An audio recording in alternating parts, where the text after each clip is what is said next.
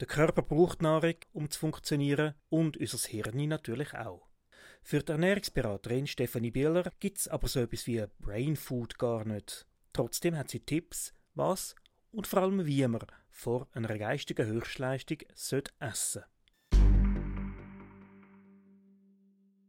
Leistung ist äh, nicht nur im sportlichen Bereich natürlich das Thema, sondern auch im geistigen, also Konzentration, Leistungsfähigkeit, Aufmerksamkeit im Job kennen wir alle, ist ein Thema, das uns alle betrifft. Ja, natürlich lässt sich auch dort im Bereich Ernährung etwas machen, wenn auch nicht so, wie sich vermutlich viele würden wünschen. Brain Food ist so ein gängiges Schlagwort, wo häufig mit der Vorstellung verknüpft ist, wenn ich das und das esse, das kann alles möglich sein, Nüsse, Dörrfrüchte, äh, fette Fisch, dann kann ich meine, meine Hirnleistung quasi dopen und das stimmt so sicher nicht.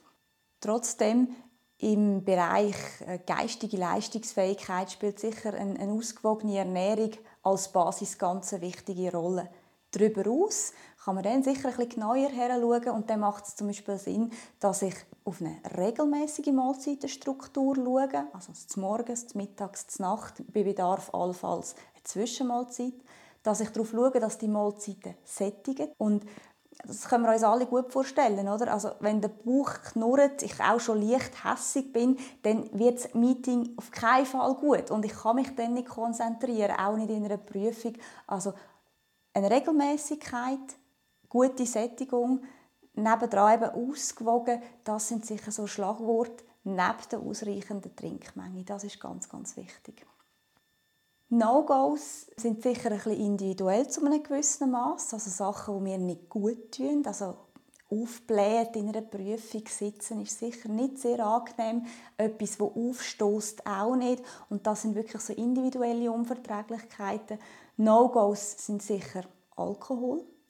Ich würde auch ein Übermaß an Koffein nicht unbedingt empfehlen. Da ist man dann am Anfang noch angeregt und dann gleich mal ein bisschen hibbelig und das ist auch eher negativ schwere Mahlzeiten. Also wenn ich also richtig schläfrig bin, auch das ist zu einem gewissen Maß höchst individuell, was mich müde macht, aber da haben wir alle einen großen Erfahrungsschatz und wissen eigentlich, was uns gut tut.